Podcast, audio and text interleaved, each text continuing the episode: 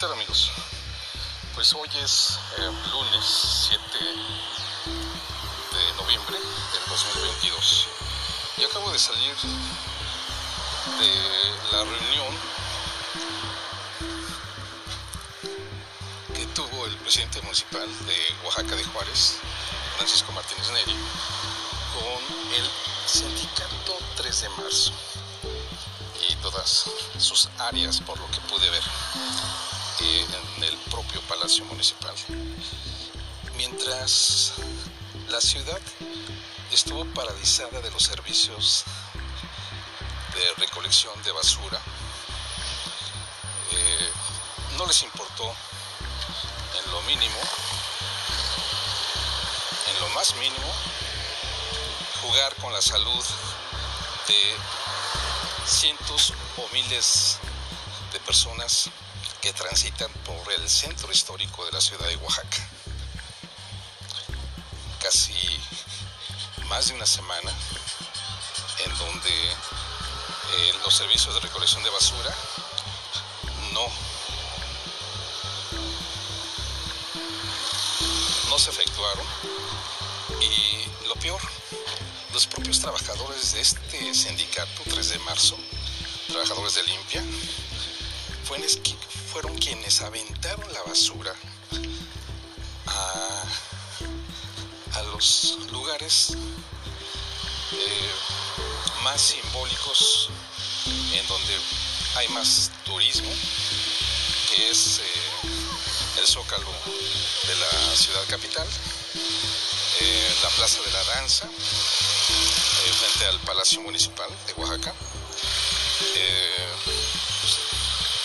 Santo Domingo y también ahí mismo, en el templo de Santo Domingo. Entonces, y en diversos puntos la gente no sabía qué hacer con tanta basura en sus casas y era obvio que tuvieron que salir a aventarla, abandonarla en, en la calle, en las esquinas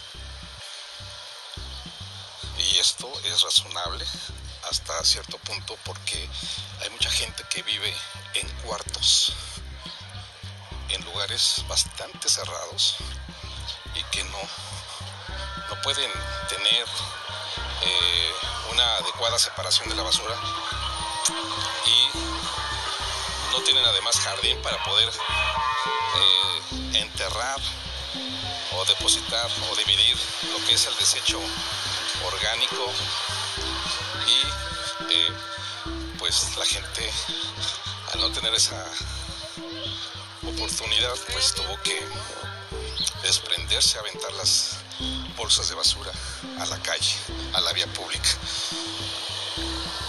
Esto fue esto sucedió durante casi más de una semana.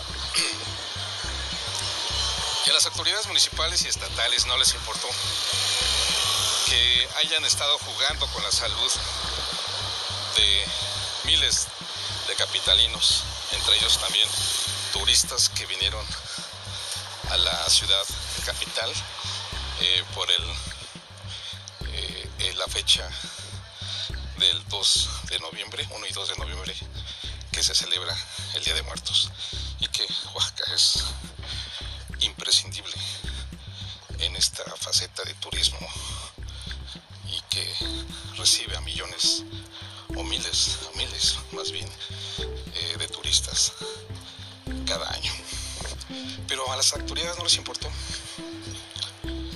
Y pues resulta que no tienen un lugar para donde depositar la basura o donde desecharla eh, porque no hay un relleno sanitario.